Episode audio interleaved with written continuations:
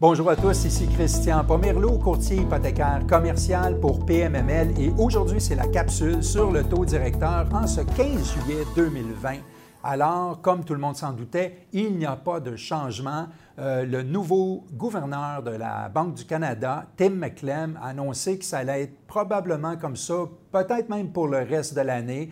Donc, le taux directeur qui est maintenu à 0,25% c'est le fameux taux de financement un jour qui gouverne nos vies. Et euh, le taux euh, à escompte est donc à 0,5% et le taux de rémunération des dépôts est à 0,25. Alors, on va faire un petit peu de macro et microéconomie ici. Là. Euh, dans le monde, qu'est-ce qui se passe? C'est que la situation économique mondiale s'est grandement détériorée au cours des derniers mois et plusieurs pays maintenant remettent graduellement leur économie en marche. c'est ce qui entraîne un, rebond partiel de la production. Euh, mais un rétablissement complet ne va pas avoir lieu tant que la population ne va pas se sentir vraiment en sécurité par rapport au virus. Les économistes de la Banque nationale du Canada maintiennent leur prévision de croissance du produit intérieur brut mondial à moins 4% en 2020. C'est un petit peu plus bas que ce qui avait déjà été prévu il y a quelques mois. Au Canada, le produit intérieur brut annualisé a chuté de 8,2% au premier trimestre puis, selon la BDC, la Banque du Canada, le PIB réel pourrait diminuer de 7,8% durant l'année, euh, mais renouer avec la croissance en 2021 à raison d'à peu près 5,1% L'inflation qui est mesurée par l'indice des prix à la consommation est à peu près zéro, puis c'est vraiment le pétrole et le tourisme qui sont les détracteurs de cette, mesure-là. Euh, mais l'inflation qu'on connaît plus, dont on parle le plus, c'est l'inflation fondamentale. Elle circule entre 1,4 et 1,9% puis on le sait que la Banque du Canada cherche toujours à le maintenir à 2 il y a une nouvelle enquête sur les perspectives des entreprises qui démontre que la confiance est au niveau, à, un niveau extrêmement bas. Ça commence à, s'améliorer, mais c'est encore très bas. C'est vraiment causé par l'anticipation d'une faible demande intérieure, donc les ventes, puis les, ventes à l'intérieur du pays, mais aussi l'exportation, les ventes extérieures euh, qui sont amoindries. Puis en plus, bien, le pétrole reste très bas, même s'il commence à se revigorer tranquillement, mais il est encore très bas. Fait que l'impact de tout ça, c'est que les entreprises, dans la plupart des secteurs, vont réduire leur investissement, puis les embauches vont rester modérées. Puis il y a aussi une grande diminution de la pression sur la capacité de production, euh, qui est un peu inquiétante dans les derniers mois, puis aussi euh, moins de pression sur la pénurie de, de main-d'œuvre. Les indicateurs de la confiance et les facteurs qui les supportent ont presque atteint les mêmes creux que ceux de la crise financière mondiale de 2007. Par contre, la descente a été freinée grâce à l'aide gouvernementale qui a été offerte pour euh, atténuer euh, les impacts du COVID-19. Euh, sur une note un peu plus positive, les, entreprises ou les entrepreneurs s'attendent à une reprise plus rapide des ventes à la fin de la pandémie, contrairement au grand négativisme qui avait été maintenu longtemps après la crise de 2007. Là, je vais vous parler de Lawrence Chambry, qui a fait vraiment un beau résumé. C'est le sous-gouverneur euh, de la, Banque du Canada. Et puis, lui, lui disait, bien, au début, COVID a eu un impact rapide sur le tourisme, le, divertissement et la restauration. Euh, puis les entreprises axées sur le service en personne, comme les salons de coiffure, les cliniques vétérinaires, les massothérapeutes, tout ça, ont encaissé des pertes extrêmement importantes. Euh, les producteurs de matières premières qui doivent eux autres composer avec la, baisse des prix mondiaux et des ressources, euh, et aussi de l'approvisionnement, bien, eux autres en ont souffert énormément, surtout l'énergie. Euh, mais avec tout ça, il y a quand même certains gagnants.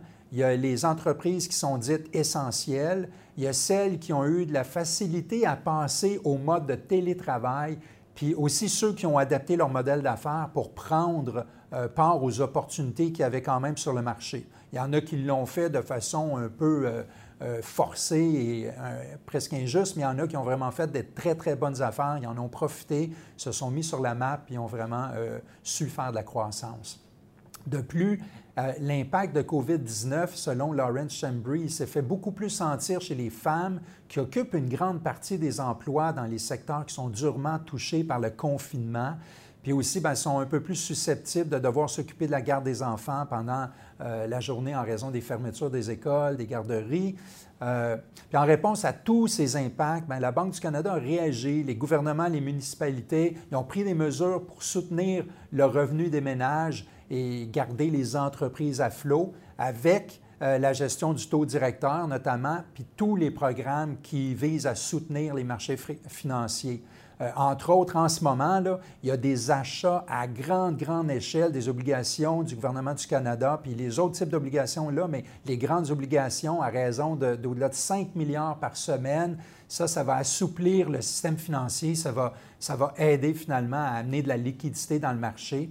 Alors, les conditions sur le marché financier se sont beaucoup améliorées euh, et les ménages, les entreprises peuvent avoir accès à des fonds empruntés. Fait que ça assure le bon fonctionnement du système financier pour euh, soutenir la reprise qui débute tranquillement. Fait que la Banque du Canada vise toujours à maintenir l'inflation à son taux cible de 2% et euh, on prévoit quand même beaucoup de temps avant que l'emploi et la production reviennent au même niveau qu'avant la pandémie. Euh, les entreprises commencent à ouvrir par étapes, puis le retour au travail se fait graduel. Le défi, c'est que les faillites et les fermetures permanentes vont probablement ralentir cette euh, reprise-là. Et euh, la demande étrangère, le prix des produits de base augmente peu à peu au rythme de la reprise canadienne et mondiale. Et les secteurs de production de biens devraient remonter la pente avant ceux axés sur les services à la personne. Euh, mais les problèmes d'approvisionnement vont quand même limiter la production.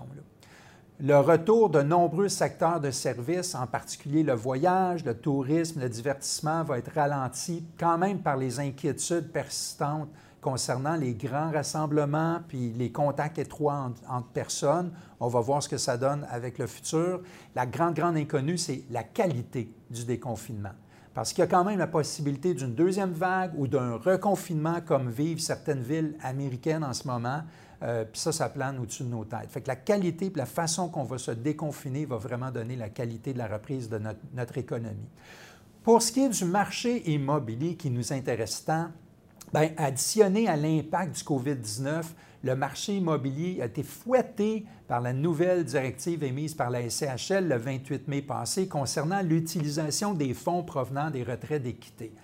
Il y a une grande zone grise qui entoure cette directive, ça fait couler beaucoup d'encre, ça génère beaucoup de zoom pour tenter de dénicher des réponses et faire du sens à ce genre de changement-là. La bonne nouvelle, c'est qu'on commence goutte à goutte à recevoir des réponses, à entrevoir différentes façons d'appliquer la directive, puis on commence à comprendre le fonctionnement que les prêteurs vont, vont utiliser pour gérer tout ça. Le temps va nous donner de l'expérience puis des réponses un peu plus justes. Il faut comprendre que chaque changement important est suivi d'une période d'adaptation et un rajustement du tir initial. Euh, fait qu'investisseurs, soyez patients, ça s'en vient, les réponses coulent tranquillement.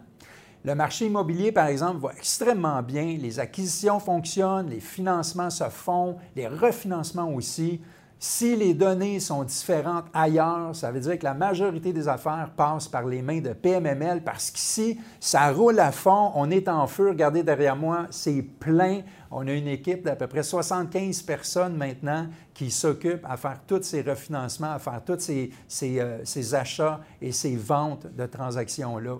Alors, euh, maintenant, ben, ça termine ma capsule. Euh, je veux vous donner les références pour tous ceux qui s'intéressent, qui aiment lire là-dessus, qui aiment en apprendre un peu plus. Euh, moi, je tire mes informations des études économiques de Desjardins, la section prévision des taux et détails. Il y a aussi les annonces de la Banque du Canada. Le site de la Banque du Canada est très, très, très bien fait. Puis le mensuel économique de la Banque nationale du Canada dans la section marché financier, c'est de très, très bonnes sources.